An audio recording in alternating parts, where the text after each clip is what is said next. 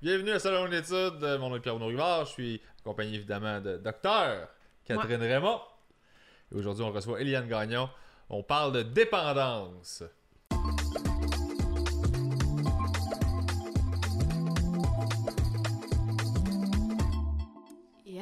Merci tellement d'avoir accepté. En plus, le concept est merveilleux puisque c'est le mois sans alcool. Oui! Défi auquel vous contribuez tous les deux, jour après jour, depuis euh, plusieurs années et pour lequel vous êtes ambassadeur en ce moment. C'est Oui, vrai. absolument. Euh, Eliane, ça fait combien de temps que tu arrêté de consommer? Euh, le 27 février 2022, ça va faire six ans Nice. que j'arrête de consommer euh, toute substance qui altère le comportement. Très cool.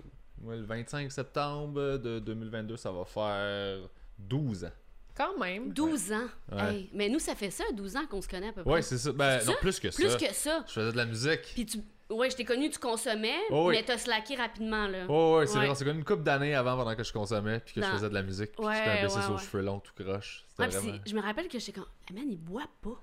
Je me, je me souviens que ça me, ça me fascinait, mais j'étais pas rendue là dans mon parcours de Oh. comme catcher que j'étais folle en boisson. Mais à, à quel point c'est ancré dans des comportements sociaux, hein? Parce que c'est Ouais. vrai qu'on le remarque quand quelqu'un consomme pas, on a tendance à poser la question et ou à se faire la réflexion. Peut-être qu'elle est enceinte, Ouais. euh, peut-être qu'elle avait Ouais. auparavant un, un trouble lié à l'usage. Fait Ouais. que on, on- c'était c'était un des objectifs en fait du podcast aujourd'hui. On a fait il y a quelques semaines un post sur Instagram pour avoir des suggestions Ouais. d'épisodes. Fait qu'on a demandé aux, aux gens qui nous suivent de quoi ils aimeraient entendre parler. Mm-hmm. Puis le phénomène de la dépendance est revenu euh, énormément. En fait, je pense que c'est un des sujets qui est revenu le plus souvent. Ah, wow. Euh, autant pour parler de dépendance liée à l'usage de substances comme l'alcool, la cigarette, le café, la cocaïne, etc. Mais il y avait beaucoup de questions aussi sur la consommation d'Internet, ouais. euh, les technologies. comportements. Exactement, ouais. tout ce qui est comportemental. Fait que l'objectif de l'épisode d'aujourd'hui, c'est vraiment de voir comme, bon, c'est quoi, d'un point de vue neuroscientifique, la dépendance, c'est comme on le fait dans, dans chacun de, de nos thématiques, mais c'est aussi d'aborder comment toi, tu l'as vécu, comment Ouais. tu le vis encore au quotidien, de, de vivre avec tout ça. Euh, voilà. Puis je pense que je commencerais en, en essayant de définir qu'est-ce qu'une dépendance. Parce que, tu sais, les gens peuvent avoir des habitudes dans la vie puis ils savent pas nécessairement si c'est une dépendance ou pas. Ouais. Il y a des critères à évaluer avant de faire OK, là, j'ai un problème. Oui, définitivement. Puis ben, comme pour comme pour toute problématique en santé mentale, il faut se référer à un guide qui est le DSM-5, qui est vraiment euh, le guide qui va nous aider à établir en psychologie, à émettre un- ce qu'on appelle un psychodiagnostic. Fait qu'on parle pas de maladie en santé mentale, on va parler de troubles ou de psychodiagnostic. OK? Vous Euh, dites jamais euh, maladie? Non, c'est ça. Puis c'est- Ben, en fait, bref, c'est des écoles de pensée. On n'utilise pas maladie parce que euh, en médecine, pour dire que c'est une maladie, il faut connaître à 100% la cause biologique. de la condition. Fait que, tu un cancer, on sait c'est quoi la cause. Le diabète, on sait c'est quoi la cause. Tandis que euh, la dépression, euh, le trouble lié à l'usage euh, de substances, par exemple, on a une idée des corrélats biologiques, euh, sociaux, Ouais. individuels, etc. Mais il n'y a pas une cause établie comme pour euh, les, Les maladies, ouais, Les autres maladies, ouais. biologique. Exact. Surtout quand on entre dans le phénomène de la dépendance. C'est vrai pour chaque dia- psychodiagnostic, mais quand on entre dans le phénomène de la, de la dépendance qu'on appelle maintenant de troubles euh, liés à l'abus, Ouais. OK? Euh, fait qu'on peut parler d'abus euh, liés à l'usage, par exemple, de substances, ou ça peut être comportemental, Ouais. comme tu le disais un petit peu plus tôt, là, quand on utilise, par exemple, trop notre téléphone cellulaire, euh, euh, les médias euh, sociaux, etc. là, on, on commence à flirter avec l'idée d'amener un diagnostic dans ces situations-là.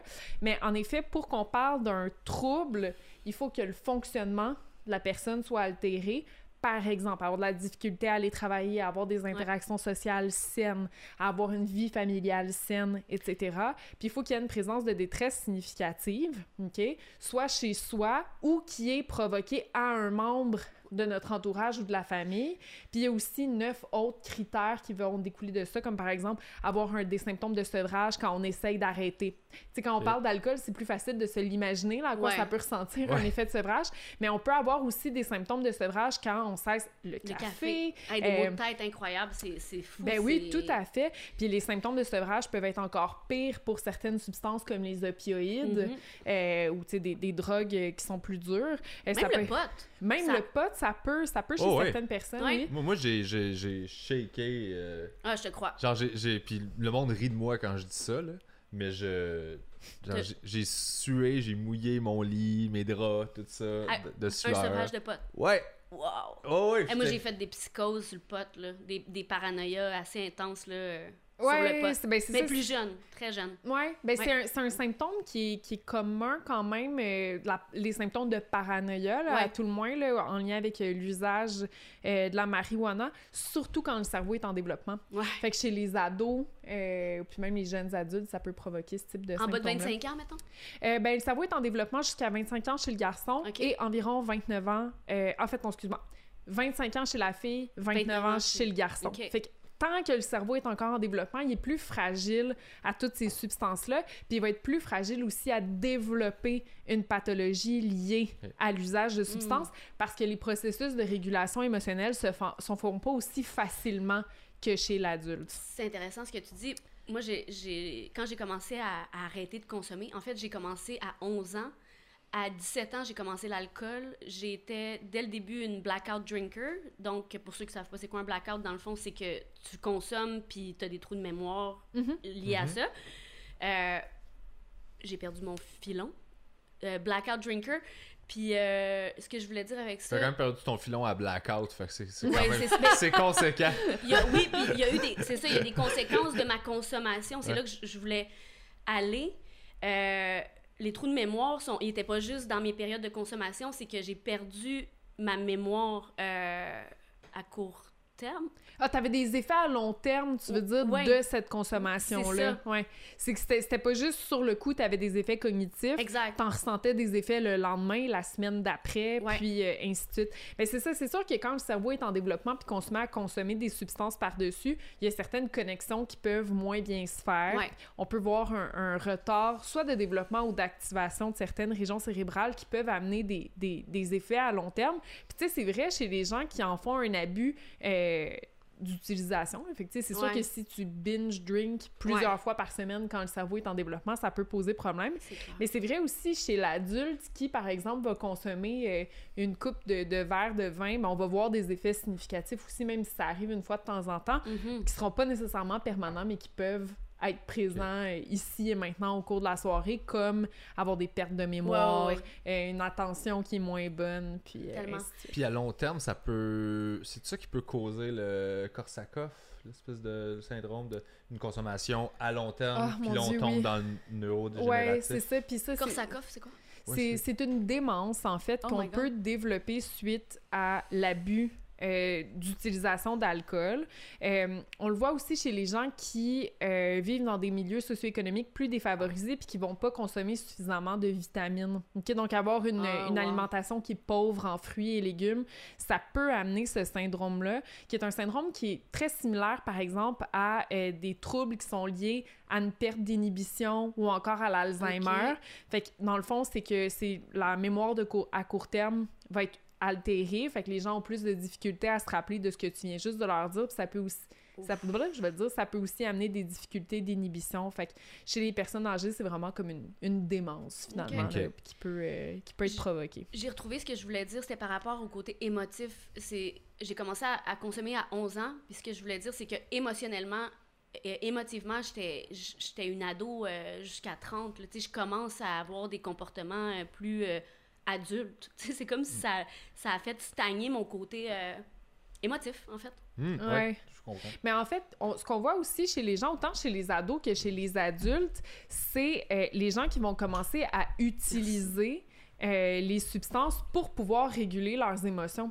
Tu sais, meilleur exemple, tu as une journée difficile au travail, euh, puis là, plutôt que euh, de te dire comme, bon, mais je vais appeler un ami, je vais en discuter, un réflexe qu'on a, puis qui est hyper répandu et accepté socialement, c'est de se dire, hey, je vais me servir un petit verre de vin, ça va tellement faire Ouais. du bien. Tu sais, Fait Ouais. qu'on va avoir Ouais. cette pratique-là oui. qui, qui est très acceptée, puis qui est Véhiculée dans les films, dans Partout. les- ouais, partout, partout, Partout, dans notre culture, de se dire, je vais prendre un petit verre, puis ça va me faire du bien. Ouais. Une fois de temps en temps, aucun problème. C'est vraiment pas la fin du monde. Par contre, si on utilise constamment cette stratégie-là, plutôt que de réguler nos émotions euh, d'une autre façon qui va, être, qui va avoir des effets bénéfiques à long terme, ben là, c'est sûr que ça peut favoriser le développement euh, d'une addiction. Ouais. Puis le- juste une question par rapport à ce que tu disais de le développement du cerveau, les femmes à 25 ans puis les hommes à 29 ans. C'est niaiseux, là. Mais c'est la première fois que j'ai pensé, mais au tout le temps que les filles sont plus matures que les gars plus rapidement, est-ce que, est-ce que ce serait une explication scientifique valable à ça? Oui. Dans le fond, c'est que la dernière région euh, du cerveau qui va se développer, c'est ce qu'on appelle le cortex préfrontal. On l'appelle de même parce qu'il est derrière le front. là. C'est pas toujours compliqué, la science. C'est bon. Ok. Le cortex préfrontal, son rôle, c'est de venir faire tout ce que le singe fait pas. Fait que, sinon, on est très similaire aux autres mammifères. Wow. Mais le cortex préfrontal, c'est lui qui va faire tout ce qu'on appelle fonction exécutive, fait que nous permettre de nous concentrer, de raisonner, de nous projeter dans l'avenir et de venir réguler les émotions qui sont difficiles. OK? Fait que la joie excessive, la tristesse excessive, la colère, etc. Oh Puis chez. La fille, ça termine de se développer avant le garçon. Mais tu sais, ça, on trouve ça impressionnant là, de se dire comme Hey, entre 25 et 29 ans, on n'a pas encore un cerveau complet. Moi, ce que je trouve encore plus impressionnant, c'est de me dire que cette structure-là commence à se développer à 8 ans. Fait qu'avant l'âge de 8 ans, le cortex préfrontal est un très, très, très immature en termes de volume puis d'activité cérébrale. Mais en plus de ça, il est comme pas connecté avec Ah. le reste du cerveau. Fait qu'il peut pas aller dire aux régions qui initient les émotions de venir se calmer. C'est pour ça que nos enfants font le bacon Ouais, parce qu'on leur dit qu'ils peuvent pas croquer euh, le pamplemousse à l'épicerie. Ouais, ouais. On leur dit ça, puis ils sont comme Ah! Tu sais, c'est la grosse crise, mais c'est parce qu'ils n'ont pas cette région-là qui leur permet de se réguler. Puis l'alcool, ça va nous donner, ou n'importe quelle autre substance qu'on apprécie, ça va nous donner un sentiment de régulation émotionnelle sur Mm. le coup, parce qu'on vient apaiser Instantanément, là. instantanément. On vient apaiser une émotion Hmm. négative plutôt que d'utiliser notre frontal qui va aller calmer le reste du cerveau d'une autre Fait façon. qu'on est paresseux. On est très paresseux, puis c'est à ça que ça sert le système de récompense. Hein? C'est parce qu'on est paresseux, les humains. Puis il faut que ça fasse du bien. Il faut qu'on ressente du plaisir Maintenant. quand Ouais. là, là. Et donc, c'est pour ça qu'on ressent du plaisir quand on mange, euh, quand on boit, Fais l'amour. quand on fait l'amour, quand on a des activités sociales. Ouais. C'est parce que notre système de récompense va s'activer. Mm. Ça fait du bien, donc on a plus de chances de répéter ce comportement-là plus tard. Mais quand tu dis que ça fait du bien dans le cerveau, Mhm. il y a quelque chose qui est déclenché, il y a, il y a quelque chose qui est, qui est sécrété. Ouais, c'est ça, ça. c'est quoi qui. En fait, ce qui, ce qui va être le produit final du système de récompense dans le cerveau, c'est un neurotransmetteur qu'on appelle la dopamine. Mm. Ok. OK? Ouais. Donc, à chaque fois qu'on effectue ces comportements-là qui sont nécessaires à la survie, comme se reproduire et Ouais. manger, on va sécréter de la dopamine. Puis c'est ça qui favorise la survie de l'espèce parce qu'à chaque fois qu'on en sécrète, on se sent bien. Ça amène Hmm. un effet d'apaisement. Donc, ça va nous motiver à reproduire le comportement plus tard au cours de notre vie. OK? Donc, ça favorise la survie de l'espèce. Par contre, on va voir la même séquence de, de, de- la même séquence neurobiologique, même pour les comportements qui sont plus délétères à la survie de l'espèce, comme euh, consommer des substances, par exemple, ou à adopter des comportements qui sont néfastes euh, à notre survie. C'est bien mal fait, ces petites bébites-là. Fait qu'étant donné que nos besoins de base sont réglés, c'est comme si là, on se sert de ça pour d'autres affaires. Puis. Le- étant donné que ça nous fait du bien momentanément de consommer de l'alcool, par exemple, on va sécréter la même molécule Ouais, ça. Que Ah. dans d'autres euh, types de comportements qui sont plus utiles Plus- à la survie Et plus sain, et probablement. plus sains. Ouais. Mais on dit, je sais pas si, euh, si je me trompe, mais c'est mon expérience, là, euh, justement, que l'hormone du bonheur, du dépendant, elle est défaillante, en fait. Tu sais, comme moi, ça m'en prend comme plus pour vivre du bonheur puis de la joie. J'ai besoin d'émotions fortes, j'ai besoin de... J'ai besoin de me mettre dans des situations un peu euh, Risqué. risquées, un petit peu moins, un petit peu moins maintenant que je suis maman, là, évidemment. Je, je- mais tu sais, là, j'ai commencé à faire du snow, par exemple. Mais tu sais, ça me donne un rush, là. J'aime ça, tu sais. Puis c'est ça qui me permet de, de continuer de vivre dans l'abstinence, dans la sobriété, I guess. Mhm. Mais ça, c'est intéressant. Est-ce que tu peux, dans la même façon que tu peux avoir avec une substance une tolérance qui se build up, puis qui fait que tu peux consommer plus, puis que tu as Mm, besoin d'une plus forte dose, est-ce que c'est la même chose avec l'exemple qu'elle vient de donner de, genre, des, des- de la vie en général, là, les émotions fortes que tu Ouais. vis? Est-ce que tu peux être juste plus tolérant à ça, puis t'es le type de personne qui a besoin de faire des affaires plus intenses Ouais, pour vivre de quoi? Ben, ça définitivement, ben, il y a- en fait, il y a deux éléments intéressants dans la question que tu poses. D'une part, c'est vrai qu'il y a certaines personnes qui vont développer des tolérances plus facilement que d'autres, notamment dans les troubles liés à l'usage d'une substance, par exemple. Il y a une tolérance qui peut se faire vis-à-vis de l'alcool, Ouais. exemple, et qui va faire en sorte que tu vas avoir besoin de plus d'alcool pour sécréter la même quantité de dopamine qu'auparavant. Hmm. OK? Donc, Ah. c'est ça qui fait en sorte qu'on va consommer de plus en plus. OK? Ouais. Fait qu'il y a un phénomène de tolérance qui est possible, mais qui n'est pas nécessaire à la réception d'un diagnostic. OK? Donc, c'est pas parce que tu pas de tolérance que tu pas de dépendance. OK? Ça se peut qu'il y ait une dépendance même s'il n'y a pas de tolérance, c'est possible. OK? C'est un des critères diagnostiques, mais il- s'il n'est pas là, tu peux quand même développer un trouble. Ok. OK? OK, euh, dans le fond, la personne qui est tolérante aux substances, euh, elle a une forme de dépendance, mais la personne comme moi qui est blackout drinker, qui boit deux verres, un joint, qui devient comme... Je peux avoir une dépendance aussi. C'est Ben, en ça que tu dis? ben, en fait, c'est ça. C'est qu'il y a 11 critères diagnostiques. Ouais. OK? Fait que c'est vraiment comme une espèce de liste, euh, une, une checklist Ouais. qu'on remplit. Puis là, en fonction du nombre de critères qui sont présents, on va Hmm. pouvoir déterminer c'est quoi la sévérité du trouble Ouais. qui est présent chez une personne. OK. Fait que les on- dans les 11 critères, on en a nommé quelques-uns tantôt, mais Ouais. ça peut être par exemple la personne se met en danger Ouais, quand elle consomme. Euh, la personne développe une tolérance. Elle a des difficultés dans ses relations interpersonnelles. Elle fonctionne moins bien qu'auparavant. Sais, Donc, il y a 11 critères comme ça. Puis si, par exemple, la personne présente 6 critères ou plus, ben là, on va dire qu'elle a un trouble sévère. Un trouble d'usage de substances, par exemple. Exactement. Avec, mêlé à un trouble euh, TPL, ou ça peut être Ben, des, il peut exactement. avoir Là, des c'est ça. combinaisons... euh, C'est ça, c'est là que je m'en allais avec la deuxième portion. Ah, ok. Bien entendu, c'est une pathologie qui peut être associée à plusieurs comorbidités, c'est-à-dire que ça va fréquemment venir de pair avec d'autres pathologies. Ouais. Et je te dirais que la plus fréquente, euh, c'est la dépression ou l'anxiété, parce qu'il y a une certaine forme d'automédicamentation Ouais, Mhm. ouais. euh, ou automédication? Automédicamentation. Mais il y a un T, hein? Ouais, médicamenta. Je pense. On En tout cas- s'automédicamente, en tout cas? Ouais, Ouais, c'est bon, ça. Moi, je sais que je le faisais, là. Ça. Je sais pas comment ça se dit, mais je sais que j'étais là. Moi aussi, je sais que On c'est là. on s'auto-traite. Ouais. On s'auto-traite, puis on pense qu'on a la- le bon diagnostic Exact. aussi, euh, la, Exact. la bonne recette. Mais c'est qu'à force de consommer pour calmer la détresse, il y a chance de développer un trouble lié à l'usage. Complètement. Il y a dépression, anxiété, mais on peut parler aussi des troubles de personnalité. En effet, le TDAH aussi peut être associé à la consommation euh, excessive parce que c'est un trouble euh, qui est associé à plus d'impulsivité Complètement. et donc on Et va d'agressivité tomber. aussi. Et d'agressivité, Ouais. en Ouais. effet. Ouais. Mais moi, j- j'ai été diagnostiquée TDAH à l'âge de 36 ans, euh, après, euh, après un excès, euh, justement, un, un épisode impulsif euh, très, très, très intense. OK. Euh, puis je, je savais que, tu sais, je disais souvent, ah, je suis un peu hyperactive, euh, tu sais, je, je, je le banalisais un peu, mais, mais je souffrais de ce TDAH. TDAH? T- Mhm. T- TDAH? TDAH. C'est qu'on Genre- sait plus. On le sait plus. J'en souffrais, je m'automédicamentais, puis euh, quand j'ai su que j'avais ça, j'ai pris du Concerta pendant six mois, je me sentais high, j'avais l'impression d'être trigger constamment dans, dans mes anciens patterns de, de consommatrice, tu sais. Puis euh, j'ai arrêté le Concerta, puis je me suis... Ben, j'ai fait, je l'ai fait six mois. Après ça, je me, je me suis gérée autrement, euh, par le sport, par d'autres faire des enfants, je sais pas, tu sais. Euh, mais bon, là, aujourd'hui, je, je- je compose quand même avec ce cortex préfrontal euh, différent, cette condition-là, puis j'apprends à vivre avec, puis je bois plus non plus. Fait que, tu sais, des fois, c'est intense, mais, mais je vais bien.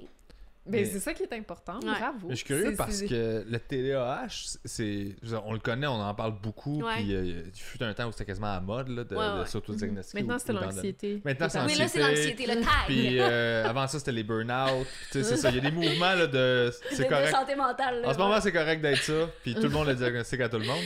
Mais euh, je vois.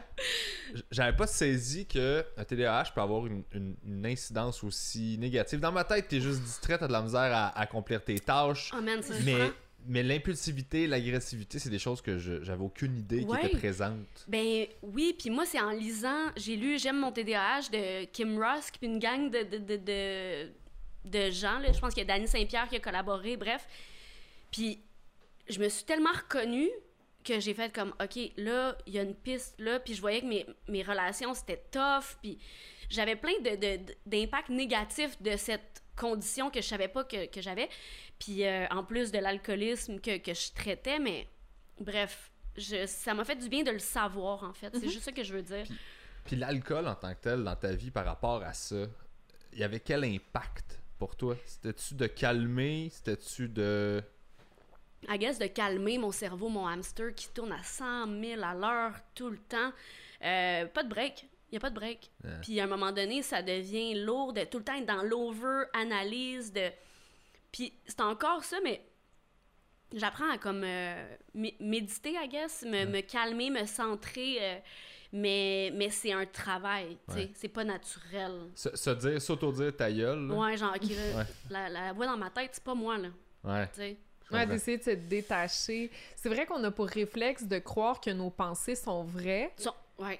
Ils sont erronés le trois quarts du temps? Oui, ben en fait, il y a beaucoup de distorsions cognitives. Puis là, je sais pas si je me répète parce que je me rappelle pas si c'est dans selon une étude qu'on en a discuté ou dans ton podcast euh, au carré de sable, mais il y, a une- il y a une étude qui montrait que quand on donne une voix alternative à nos pensées, Mhm. fait qu'à la place d'y donner, par exemple, notre propre discours, là, la voix de Catherine, j'y donne la voix de Bart Simpson, Mhm. j'ai moins de chances de la prendre au sérieux et Ah, donc d'agir sur cette Sur pensée-là. cette voie-là. Ouais, ouais, c'est ça. Wow! Je trouve ça quand même intéressant, tu sais, ça t'amène à te distancer finalement de, de De la ces pensées automatiques-là qu'on a, puis qu'on prend pour des vérités, tu sais. Ouais, puis souvent, ils sont pas super nice, ces pensées-là. là. Trois quarts du temps, ils disent de la merde. Là. Ouais. C'est on se dangereux. le cachera pas. Là. C'est dangereux, mais en même temps, c'est ton cas aussi. On, on est dans des milieux créatifs, Ouais. on a besoin de créer. Oui. Fait qu'on. Moi, je- du moins, parce que je, je flirte un peu avec ça, j'ai pas envie de taire aucune idée parce que je sais pas où est-ce qu'elle est la bonne idée. Fait que toutes les idées weird, je les laisse toutes passer, je les regarde toutes parce que d'un coup qu'il y a de quoi là-dedans.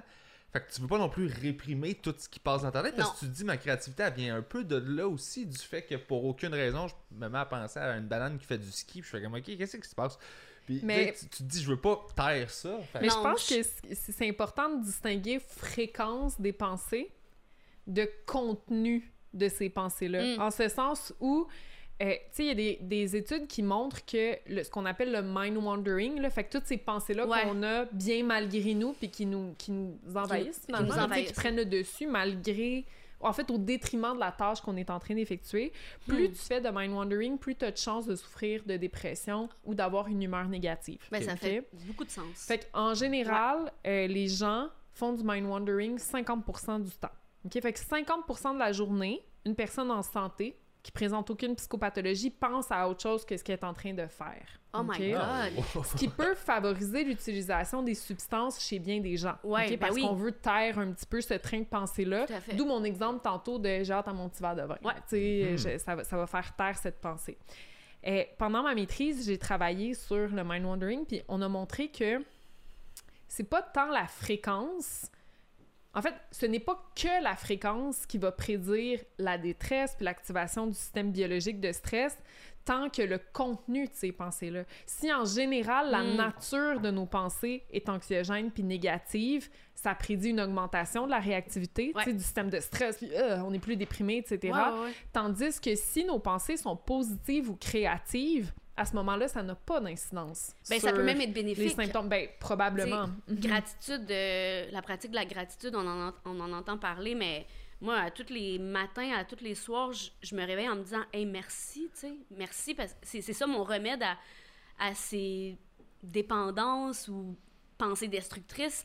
Si je me concentre sur le beau, puis que je vois tout ce que j'ai, ben, je suis comme Hey, il y a rien à. Je manque de rien, là, en ce moment. Là. Mais souvent, le dépendant, si je peux dire, il est dans la pensée du manque. Il me manque quelque chose. Je suis pas satisfaite, je suis pas ci, je suis pas ça. En tout cas, c'est mon expérience. Là. Mais Ouais, moi, c'est le même que je le vrai. vis. J'avais jamais pensé. Ouais. euh, oh, ouais, c'est bien exprimé. J'avais jamais vu ça de même. Ouais. Tu fais-tu la liste des gratitudes? Ouais. Ouais. Ouais, j'en fais trois, puis des fois, j'en échange avec des amis, puis là, on en met 12. Ok, quand même. Puis euh, je te dis, je pourrais, je pourrais avoir de la gratitude pour euh, 50, Nice. 60, 75. Mais c'est vrai, il y a des recherches qui montrent que euh, quand faire une liste euh, de, des choses pour lesquelles on remercie la, La- journée, Ouais, la journée. juste Ouais, journée, juste là. journée. genre, euh, je sais pas, moi, j'étais allée à l'épicerie puis la caissière était super fine, tu sais, puis Ben ça m'a fait du bien. Faire une liste de ces choses-là tous les jours, ça aide à reprogrammer le cerveau, à voir les choses comme étant plus positives que négatives. Ben tellement, puis c'est Oprah Winfrey pour euh, name dropper euh, cette femme exceptionnelle. Euh, Excusez-moi, en ce moment, il y a de la construction à l'extérieur. Et Oh, ça, mais- ça va pas sur ma liste de gratitude Non, ça, c'est- demain. C'est ma liste de fuck you, ça. Ça, c'est la liste des fuck you. mais j'imagine qu'on peut faire une liste de fuck you aussi, mais moi, je, je m'y attarde Non, pas il faut trop. pas faire ça. Non. Juste, que pour les gens qui écoutent, Ouais. qui sont comme, mais qu'est-ce qui se passe? Est-ce qu'elle fait du lavage? Est-ce qu'elle avait une, une douillette ou un saut de neige pendant le podcast? Non. Non, c'est euh, c'est le pic-bois. Pas le Ouais. pic-bois, mais le, le marteau marteau. piqueur. c'est un pic-bois. On est désolé. On a- je vais travailler ça en post-prod, voir si ça marche. Puis sinon, ben regarde, on l'accepte, puis c'est tout. C'est en faisant. C'est l'acceptation, c'est ça la réponse. Fait que Oprah, euh, ce qu'elle dit, c'est. Euh... hey, J'ai encore perdu le filon. Tu vois ça, là? Oui. Ça, ça m'arrive souvent. C'est la liste de gratitude. Oui, en fait. Ah oui, c'est ça, c'est qu'elle dit euh, si t'as rien à être grateful for, fais juste marquer euh, la respiration, tu, sais, tu, tu respires. Il y a du monde qui ont même pas cette chance-là. De revenir à la base. Ça à Ouais. base. la base, tu respires, t'es vivant, tu sais, puis je l'aime tellement, cette femme-là. Là. Ouais, t'es inspirante. Puis il y a quelque chose de. Parce que tu sais, toi, toi, t'as fait euh, une démarche de sobriété, Ouais. puis là, tu parles de liste de gratitude et tout ça. Et le tempérament que moi j'ai par rapport à ces choses-là, c'est tout le temps comme bof, gna gna gna, liste de merci la vie, j'ai du jus d'orange dans mon frigidaire. Je suis le premier à comme niaiser ces trucs-là et pas embarquer là-dedans.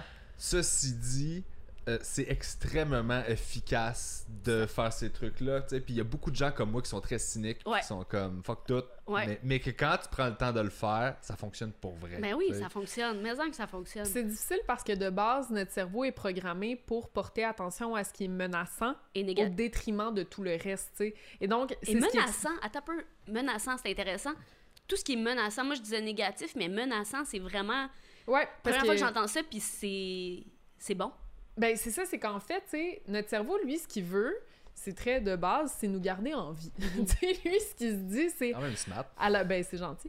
À la fin de la journée, son objectif, ce qu'il se dit là, quand il fait la rétrospective, c'est « J'ai croisé X, X, Y, Z, W, Ouais. événements dangereux. Comment est-ce que je peux réfléchir à ces situations-là pour peut-être, dans le meilleur des mondes, ne pas m'y réexposer demain? Mm. Sais? Mhm. Et donc, ça va nous amener à avoir des ruminations par rapport à toutes ces situations négatives-là qu'on a vécues. Puis, dans le temps des hommes de Cro-Magnon, ça nous aidait grandement, là. Ouais, ouais, ben oui. C'est juste que là, en ce moment, c'est d'essayer de changer ce réflexe-là quand on a l'impression que notre niveau d'anticipation a pris un, Le dessus. une- le dessus Ouais. sur nous, là. D'essayer de changer ce Hmm. réflexe-là pour penser à ce à quoi on, on- on- envers quoi on éprouve de la gratitude. On pourrait-tu dire, euh, mettons, pour euh, encore plus vulgariser, que c'est ton, ton, les réactions qu'on a par rapport à tous les événements de la vie, d'essayer de, de ramener ça, de se voir aller, tu sais, puis de faire comme, OK, ben, ça, il n'y a pas un danger pour vrai, là, c'est juste, bon, c'est juste ma Prendre perception. du recul. Ouais, prendre du recul, c'est juste ma perception erronée de, de, de, de fucker, là, j'ose dire. Euh, mais avec amour, je dis pas ça. Tu sais, des fois, je le sais que j'ai des réflexions qui sont comme. Mais, mais juste de prendre un recul, ouais.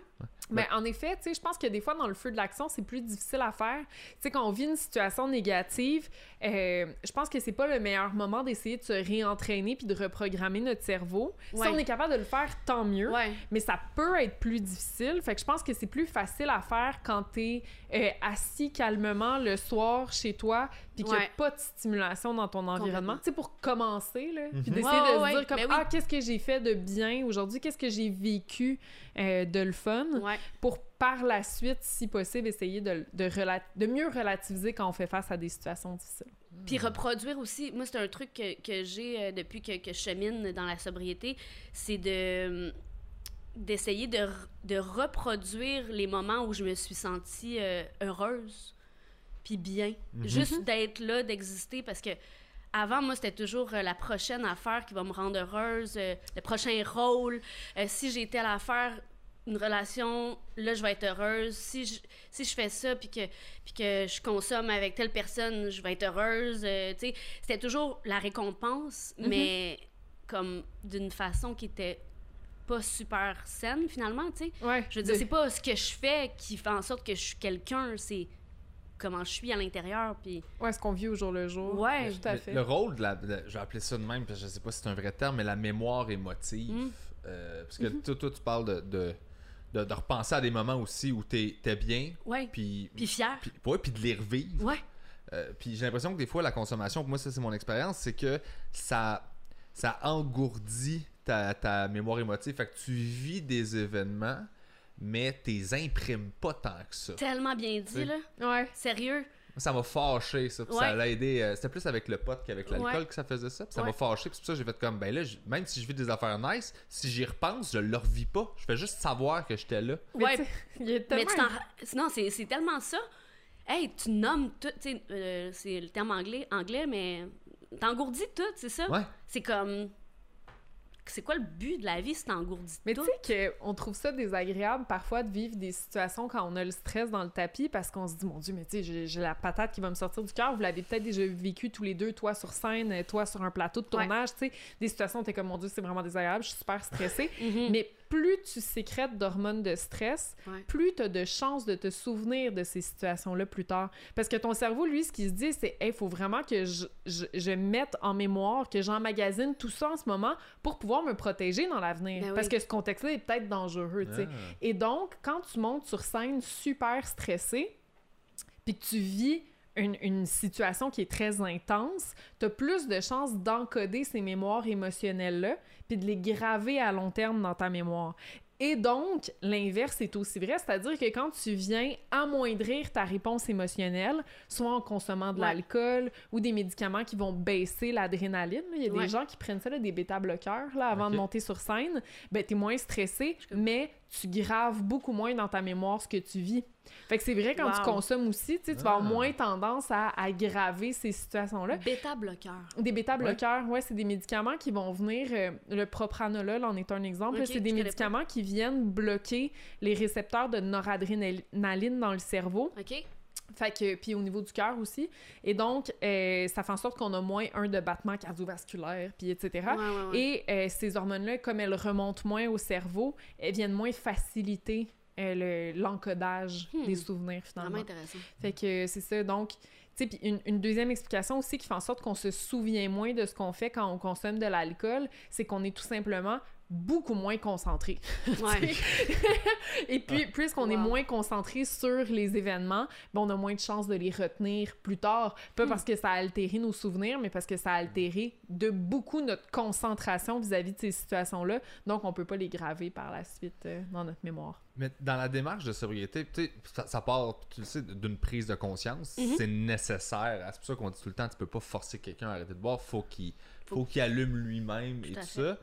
Euh, il me semble qu'on avait discuté de ça. Il y avait quelque chose par rapport au fait que même ton, ton cerveau te joue des tours par rapport à accepter que tu as un problème de consommation Mhm. parce que, si je me trompe pas, t'imprimes beaucoup plus facilement dans ta Ouais. mémoire les événements positifs qui sont liés à la consommation Ben, en fait, c'est pas que tant négatifs. que tu les imprimes plus, c'est que tu vas faire un, un billet de réminiscence. Fait que tu vas graver autant le positif que le négatif quand tu consommes, par Ouais. exemple, tu sais, dans ces situations-là. Sauf que par la suite, quand tu es à jeun, tu vas avoir plus de facilité à te rappeler de ce qui est positif que de ce qui est négatif en lien avec ta consommation. Ah, Fait que tu vas moins te souvenir euh, du moment où tu as été malade, par exemple, Ouais. avant où tu t'es chicané avec ton chum, avec ta blonde, mais tu vas te souvenir de façon plus vive dans ton craving, là, euh, du moment où tout le monde était bien crampé puis tu étais super à l'aise, fait que tu dansais vraiment mieux que d'habitude.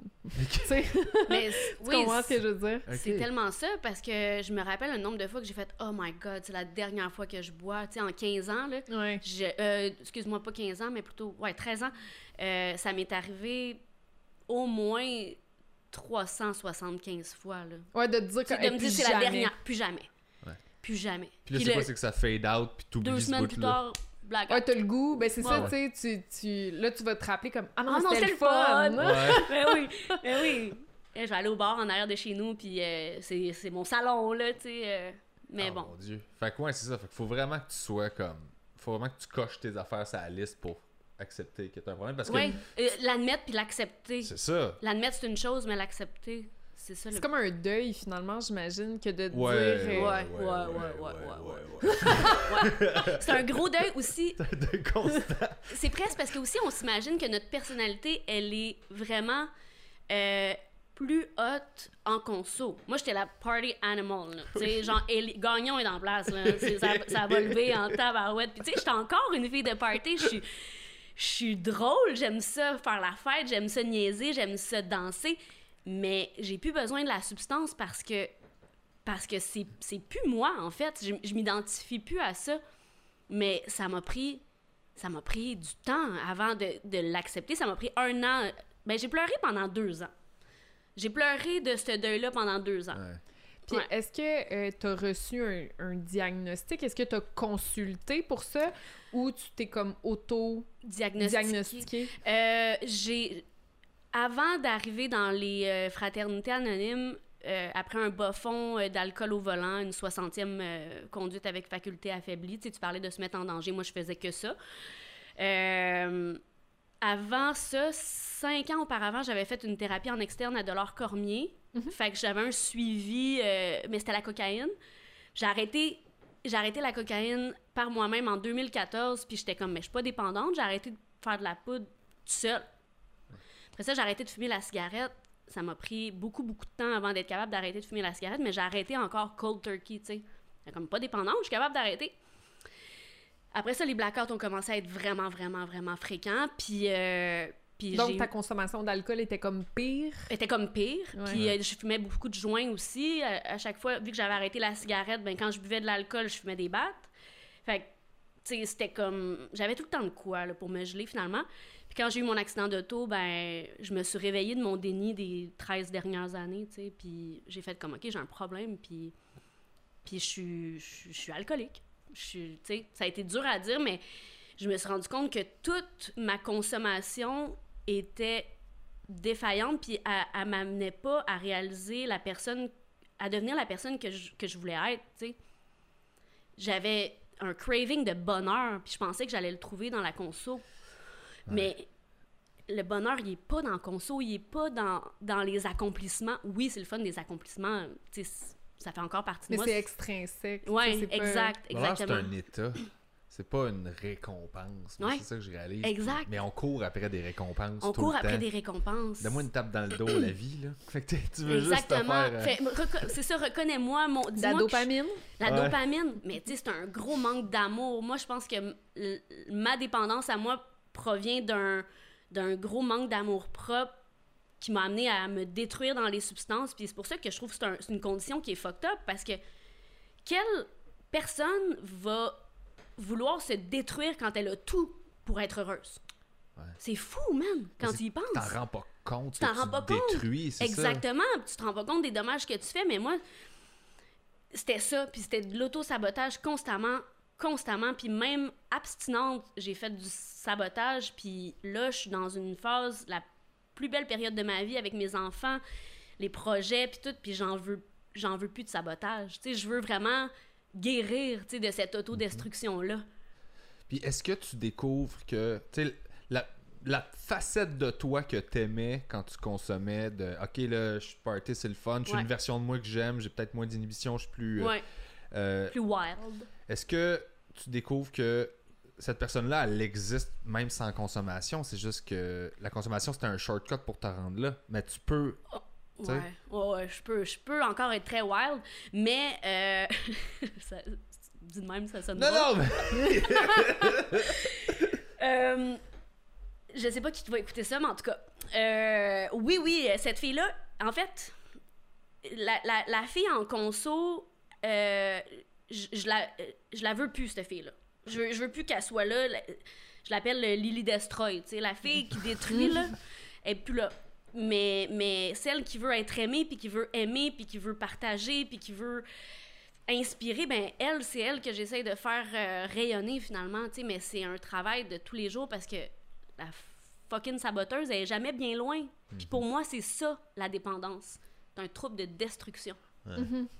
C'est fou, hein? Ouais, puis c'est- aussi la menace de la rechute tout le temps. Ouais. On vit avec ça constamment. Les gens pensent que parce que ça fait longtemps que t'as arrêté, euh, T'es- ils sont comme, bah, c'est facile. T'es comme, non, non, non. Non, non, non, non, non, non. Tous Ah, les jours, c'est pas facile. là. Surtout, surtout parce que, comme on le disait un peu plus tôt, l'alcool, par exemple, c'est partout. T'es partout. Ouais.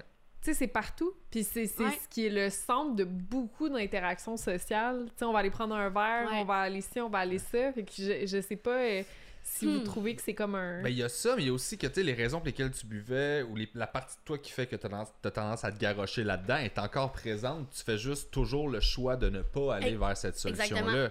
T'as la liberté de choix aujourd'hui, Ouais. PB. J'ai la liberté de choix, mais pendant 13 ans, j'avais pas la liberté de choix. Là. Genre, je rechutais par-dessus rechute parce que, en réalité, à chaque lendemain, quand tu te dis, hey, c'est la dernière fois, j'arrête pour vrai, là. Puis si deux semaines plus tard, tu recommences, là, ben, je m'excuse, mais c'est une rechute, là. Tu sais, moi, j'ai passé ma vie en rechute. pour vrai, parce que je voulais arrêter, je voulais être heureuse, je voulais être sobre émotivement. Tu sais, puis là, je commence à 37, tr- 36 ans, tu sais, à, à devenir sobre émotivement, puis j'en parle, puis, tu sais, je deviens énervée, puis je je suis probablement tout rouge, puis, tu sais, mais, mais c'est correct, c'est correct, ces émotions-là, tu sais, c'est Ben, c'est de la joie, puis Tu l'as trouvé, c'est ça. Il y a plein de gens qui le trouveront jamais. T'es des- je leur souhaite. Mais aussi, je leur souhaite, mais t'es là, tu l'as, là. Fait que c'est ça qui est génial aussi. Ouais, la joie est profonde, elle Ouais. est réelle. Puis un, un truc, puis je sais pas comment toi tu le vis par rapport à la rechute, c'est que moi j'ai appris que on se méfie tout le temps de ça. Mais les gens, mettons que tu vas pas bien, Ouais. ils pensent tout le temps Ah là t'es plus fragile de faire une rechute. Puis moi j'ai réalisé que c'est quand tu vas vraiment très bien que t'es plus fragile. Parce que là tu penses que t'es Ah, invincible. man, Ouais. je- I got my shit together, puis euh, c'est comme... Ah, ben c'est comme, c'est le, le- par exemple, la, la personne qui souffre de bipolarité puis qui est sous médication, euh, tu sais, qui prend un, stabilisa- un stabilisateur d'humeur pendant Ouais. quelques mois, quelques années, puis qui se dit ben c'est correct, dans le fond, je vais bien, même chose avec les antidépresseurs ou peu importe, puis qui arrêtent très soudainement leur médication parce que ça va bien. Il joue Mais au docteur, parce qu'il y a beaucoup de monde qui joue au docteur euh, avec ça aussi, là. Ben, tu sais, c'est les moments où on a le plus de chances de, de rechuter. Puis, tu sais, avec les comportements de consommation, ce qui a été démontré, c'est que le meilleur prédicteur de la récidive, c'est pas le stress, c'est l'environnement. Sais, quand te remettre Oh, dans wow. le même contexte dans lequel tu consommais auparavant, euh, c'est le meilleur prédicteur D'une rechute. d'une rechute. Ouais, parce oui. le, le- le cerveau a péré très rapidement que le contexte environnemental X Mhm. était associé à la dopamine. Et Ouais. donc, quand on se remet dans ce contexte-là, on va avoir ce, ce, ce craving-là qui va remonter euh, beaucoup plus C'est pour ça facilement. qu'on fait un ménage social quand on arrête de boire. J'avais plus d'amis. Six mois, j'ai été isolée, mais raide. Mais après ça, j'ai- je me suis fait des nouveaux amis euh, abstinents pis ça. Mais oui, oui, un gros ménage qui se fait. Mais ça, ça, c'est un autre deuil aussi, je pense. C'est que tu Mm. perds une partie de ta vie sociale qui était super importante. Fait que tu sais, non seulement il faut que tu Ouais. fasses le deuil de ta substance, il faut que tu fasses le deuil de ta vie amis sociale. tes amis de brosse qui sont pas des mauvaises personnes. Mais non, c'est juste que pour toi, c'est destructeur d'être autour de ces gens-là pour l'instant. Parce que je dis qu'éventuellement, quand t'es plus solide, tu peux faire comme bah, je vais aller sortir avec vous autres, je vais boire euh, du Exactement. Mais. euh, Ça se peut que tu aies moins d'intérêt aussi, là. Ça, Oui. ça se peut, puis c'est correct aussi. Il n'y a pas de jugement, là. En tout cas, moi, aujourd'hui, je, je vois moins les amis qui consomment, mais j'en ai des amis qui consomment, puis c'est Ouais. correct, tu aussi, là. Mais ben, même du jugement, c'est correct de faire comme Ah, cette personne-là, je trouve que finalement, elle est- plus intéressante quand je suis torché. c'est correct de juger puis de faire comme Bah, genre, c'est Ouais. plus fun quand je suis à moitié là. ouais, c'est ça. C'est plus fun quand je m'en rappelle pas, Ouais, c'est ça. J'aime ça de voir quand je sais que je m'en rappellerai pas. Ouais. super belle. Je t'aime. Ouais. Ah, c'est facile. Puis comment ils testent ça en laboratoire avec, euh, tu sais, avec les animaux Ouais. tout ça? Ils doivent faire des tests? Il n'y a pas une chose de rat avec la cocaïne. euh, Oui. y a un- Dans le fond, ce qu'ils vont faire euh, dans les expériences animales, c'est euh, installer ce qu'on appelle une canule directement dans le cerveau euh, du rat, par exemple. C'est une canule? Une canule, c'est une petite seringue qu'on insère puis qui va rester de façon quasi permanente là, dans le cerveau de l'animal, puis qui va être attaché à un tube qui, lui, va injecter automatiquement de la cocaïne euh, sous forme liquide. Là, fait qu'on n'injecte Ok. pas de la poudre dans le cerveau. là. Il y a un véhicule. Ça doit être un méchant buzz, Ouais, voilà. c'est ça. Et puis les animaux, dans le fond, ont la chance de s'auto-administrer. Ont la chance. Ben, oui, tu me parles de ça. Je trouve qu'ils sont chanceux. ont, ont l'option de s'auto-administrer de la cocaïne avec un petit levier. OK? Donc, quand ils décident, ils peuvent se, se donner une choc une shot, shot de- Comme à l'hôpital avec le petit piton, là, quand Comme à l'hôpital avec petits Ok. pitons puis La euh, morphine. la morphine, exactement. Ouais, ou ou- l'antidouleur Ouais, qui, ouais. qui est administré. Fait que dans le fond, ce qu'on va tester, c'est les paramètres, donc les conditions dans lesquelles l'animal est le plus susceptible de consommer. Puis ce qu'ils ont remarqué, c'est que l'initiation de la consommation, fait que le début du trouble va souvent être initié par une période de stress accru. OK? Fait que si on met l'animal dans une Hmm. condition très stressante, il y a plus de chances de s'auto-administrer de la, de la cocaïne après un certain moment d'exposition au stress pour s'auto-calmer. Parce que automatiquement, quand il s'injecte de la cocaïne, il relâche la dopamine, ça Mm. vient euh, diminuer un petit peu les hormones de stress, Ouais. l'animal se sent mieux. Puis là, par un processus d'association, rapidement, euh, l'animal, ce qui se dit, c'est, bon, ben, pour gérer mon stress, j'ai besoin de poudre. OK? Donc là, il va, il va devenir dépendant plus rapidement. Pour la rechute, ce qu'ils se sont rendus compte, euh, c'est qu'une fois que l'animal est sevré, ne présente plus de comportement de dépendance, Ouais. c'est pas le stress qui va faire en sorte qu'il va rechuter, c'est plutôt le fait de retourner dans la cage dans laquelle il a appris à devenir Oh, wow. dépendant. Donc OK? l'environnement. Donc, l'environnement. Ah, Ouais.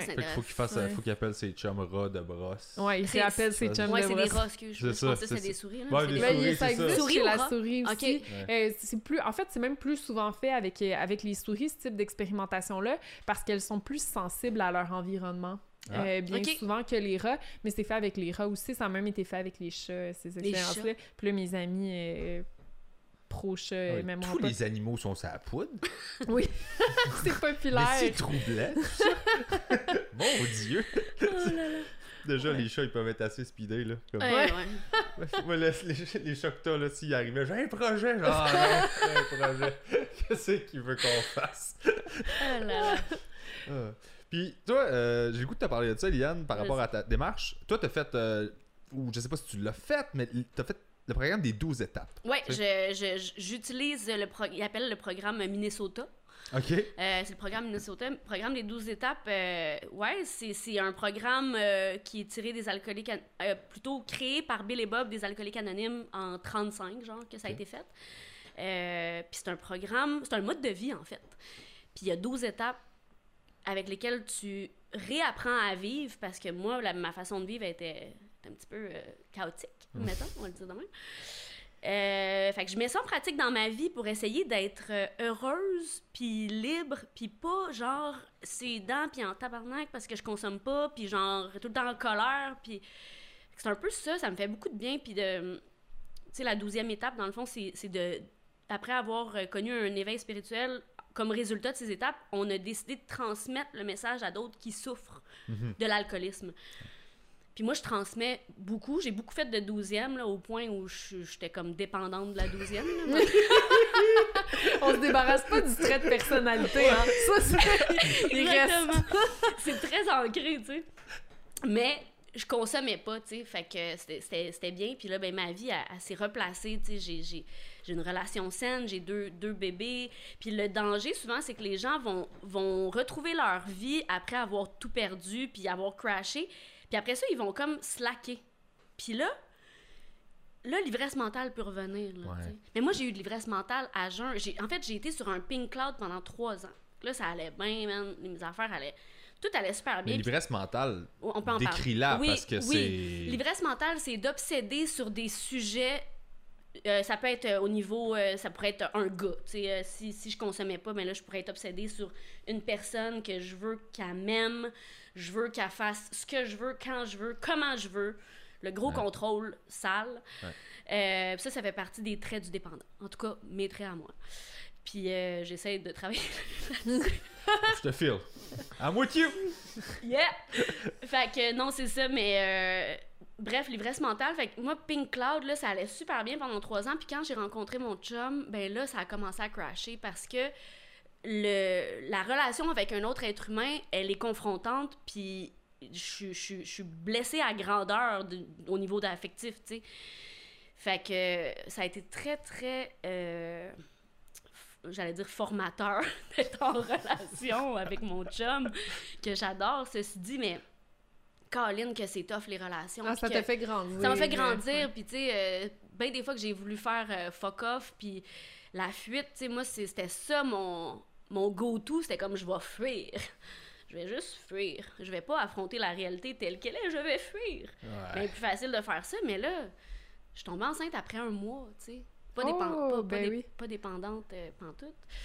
Euh, non, mais tu sais, j'en fais des blagues pour vrai, mais j'adore mon chum, notre relation va tellement mieux, mais ça a été tough, tu sais. Puis j'ai réalisé que j'étais dépendante affective, puis que j'avais des choses à travailler de ce côté-là. Fait que j'ai mis le, le programme des 12 étapes en pratique dans cette sphère affective-là. Puis ça m'aide beaucoup. euh. Là, je suis. Je peux dire que je suis dans une relation euh, qui me fait grandir, puis une relation saine, puis je suis là pour mes enfants, puis je veux leur transmettre des, des belles valeurs, tu sais. euh. Mais c'est un travail. Ah, c'est génial. Ben vraiment. Puis les 12 étapes, la raison pour laquelle je voulais en parler, c'est parce que moi j'ai arrêté sans les 12 étapes. Je Ouais. les ai faites, mais pas dans le programme des ouais, et ouais, tout ouais. ça. Toi, t'as fait cold turkey, qu'on appelle. T'as arrêté par ta vol... Ben, t'as- arrêté Ouais. tout seul. Ouais, ben j'étais suivi en thérapie. Oui, OK. J'ai fait une thérapie de trois jours fermée, j'ai fait les, les 12 étapes, mais modifiées parce Ouais. que j'étais pas capable. Puis je sais qu'il y a beaucoup de gens, parce qu'on m'en parle souvent, tant que j'en parle sur le podcast, euh, il y a plein de gens que ça rebute, les 12 étapes, le Ouais, programme oui. DA, parce qu'il y a une dimension qui est spirituelle. euh, qui est la chose qui me rebutait aussi parce qu'essentiellement à l'époque où ça a été créé c'était Dieu la Ah oui. spiritualité donc c'est tout le temps Mais ils disent le dans- mot Dieu. Sais, c'est ta euh, définition Exactement, de Dieu c'est ta conception, mais il y a le mot Dieu, puis les gens pensent que c'est religieux, mais c'est spirituel. Exact. Puis c'est ça la nuance que je voulais justement apporter pour que tous ces gens-là qui ont le même tempérament que moi de faire comme Hey là, Hey. tu m'embarqueras pas dans la religion, euh, je vais pas switcher un mal pour un autre. C'est que c'est pas ça du tout là. Non, non, Non. ouais, ouais, je suis pro-religion, gang. Et- Euh, c'est que les 12 étapes fonctionnent pour vrai si tu apprends à redéfinir. En fait, l'objectif de ça, c'est juste d'apprendre à lâcher prise, Ouais, complètement. d'accepter que t'as pas le contrôle. Parce que je pense que les dépendants, on est des bébites de contrôle. là. Exactement. Et quand tu acceptes qu'il y a des forces supérieures à toi, là, tu sais, la météo, tu contrôles pas. Bon, Non, mais tu peux-tu au moins accepter ça? Exactement. hein? Puis quand tu arrives à faire ça, ben là, tu arrives à faire OK, je contrôle pas tout, je vais slacker. Puis tu arrêtes d'essayer de tout contrôler. Mais ça, d'ailleurs, c'est une des, des étapes, non? D'accepter. Oui, c'est ça, c'est la quatrième, je pense. Ça? Non, la quatrième, c'est l'inventaire approfondi, euh, de faire ton ménage, dans le fond, pour aller voir tes, tes traits de caractère, euh, tes comportements reliés à des situations, tout le ressentiment, les peurs que Mhm. tu as. Tu vas comme tout faire un inventaire de tout ça. La première, c'est d'admettre que tu es impuissant, que tu as perdu la maîtrise de ta vie. Et moi, j'ai perdu la maîtrise avec mes pensées, là. Ah Fait que ouais. À jeun, là. Juste pour vous dire que Ouais. Ce n'est pas la substance, là. C'est c'est la tête puis le comportement. Euh, deux, nous en sommes venus à croire qu'une puissance supérieure à nous-mêmes pouvait nous rendre la raison, donc un Dieu tel que tu le conçois. Trois, c'est ça, c'est nous avons décidé de confier notre vie, notre volonté aux soins de Dieu tel que nous le concevons, concevions. Quatre, l'inventaire. Cinq, euh, cinq, le partager à un autre être humain, toute ta marde. Ouais. ça. Ouais. Puis faire comme Ah, ben, je suis pas si fucké que ça. Il y a quelqu'un d'autre qui a vécu pire, man. Que, tu sais, qui a fait pire que moi. Ça, c'est fou, là. D'où les groupes de soutien puis l'importance groupes. des groupes de soutien. Ouais. Exactement. Six, bon, ben, tu demandes à Dieu de t'enlever tes défauts. Tu dis que t'es prêt, puis là, que tu veux qu'il t'enlève ton contrôle. Puis tout tes. Ça, ça, c'est un peu tough. Mais parce que des fois, on les aime, nos défauts. Ouais. Ils nous servent.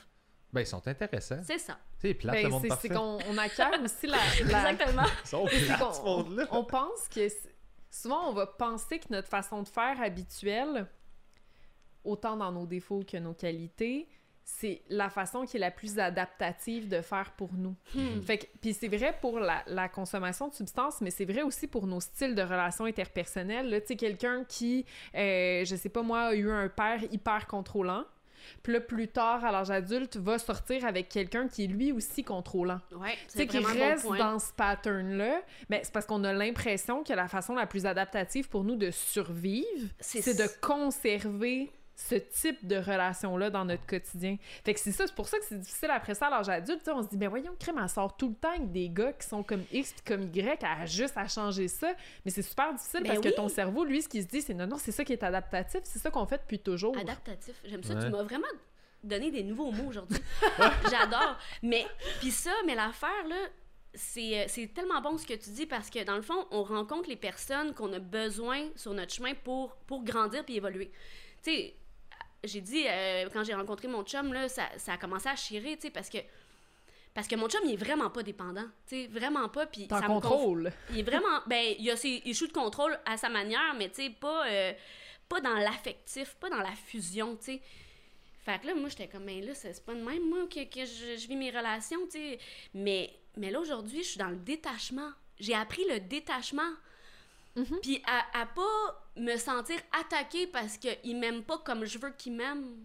Tu sais, il est Mhm. pas comme je veux qu'il soit. Mais il est comme il est. Puis c'est correct Ouais. aussi. C'est l'acceptation totale de.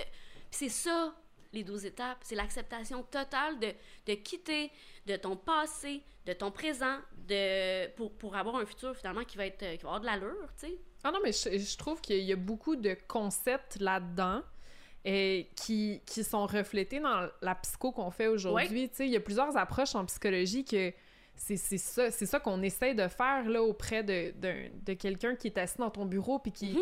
qui, qui veut diminuer sa détresse. Il y a des choses qu'on peut faire pour l'accompagner. Ouais. Puis parfois, il n'y a rien à faire. Tu sais, par exemple, tu as perdu un enfant. Ouais. Je peux pas te redonner ton enfant, je pourrais pas faire ça. Par contre, on peut travailler sur des stratégies pour accepter le deuil. Ouais. accepter que c'est ça qui s'est produit, Exact. accompagner la détresse là-dedans. Tu sais, c'est pas toujours de se dire comme ah mais ta vie va devenir tout rose là. Non, non, non, non. J'avais dit ça à un moment donné à un psychologue, j'étais comme mais tu sais j'aurais le goût d'être d'être heureuse là, tu sais, Ouais. puis il était comme comme dans une annonce de yogourt. tu sais, les gens qui sont bon. comme Ouais, tu sais, ouais. pour finalement réaliser que ben, j'étais heureuse, tu sais, je veux dire, j'avais un petit peu d'anxiété de performance à ce moment-là, mais ça allait bien. Ben tu sais, il n'y a, pas- y a pas vraiment de seuil de, de bonheur euh, Mais c'est toi qui le idéal. définis, je pense, Oui. comme le succès. Définitivement. tu sais, euh, moi, mon succès, là, aujourd'hui ou hier, euh, mon succès, c'est d'avoir une super belle journée avec mes kids, puis puis m'amuser, puis d'être présente. C'est ça, mon succès de la journée. là. J'ai pas besoin d'être sur un tapis rouge à Hollywood ou... Ben, ce serait cool, là, mais... Ouais, on le prendrait, là. On le prendrait, Ouais. mais... Regarde, c'est pas ça, ma réalité. En attendant, j'ai réussi mon omelette. Regarde. C'est juste en attendant. J'ai fait un esprit de bon rôti, euh, c'est pas vrai, filet de porc asiatique. Tu sais, je cook. J'ai jamais fait ça de ma vie, cooker. Mais c'est ça. C'est pas que. Ben, c'est le fun. Oui. Puis T'as des petites victoires là-dedans. Oui. Tu fais comme yes, yes, yes. Et puis, genre, ça me procure de la joie, puis, euh, puis moi, je buzz, là, avec ma joie, là. Hey, c'est formidable, c'est vraiment merveilleux cool pour de vrai. devoir parler de ça. C'est un beau mindset. C'est exactement ça que ça devrait être. Genre, juste comme, il y a moyen d'être heureux sans consommer. Puis le message, c'est pas consommez pas absolument. Non, Moi, il faut pas démoniser ça. Je suis juste- complètement d'accord. C'est un juste la problème, par prise de conscience. Oui. C'est juste ça. Genre, le, le rôle du 28 jours, c'est ça. c'est un peu ça. c'est une prise de conscience de arrête fais- 28 jours. C'est-tu facile? Cool. C'est pas facile. Pourquoi c'est pas facile? Exactement. Tu vas te questionner, tu vas faire Aïe, man, j'ai peut-être un problème finalement. Ouais. Moi, on m'a dit quand j'ai commencé euh, en anglais, parce que c'était aux États-Unis, mais essaye, euh, essaye un an. Essaye un an sans consommer. Je te garantis que tu n'auras pas le goût d'y retourner, man. Ouais. Puis, effectivement, après un an, ben, je pleurais encore, mais, mais j'avais pas le goût d'y retourner. Ben Puis, voilà. tu sais, c'est drôle parce que je dis que j'ai eu un pink cloud pendant trois ans, mais que j'ai pleuré. C'est. c'est- J'étais un peu contradictoire, mais. Mais c'était vraiment ça. J'ai pleuré le deuil. J'ai fait le, le deuil, mais.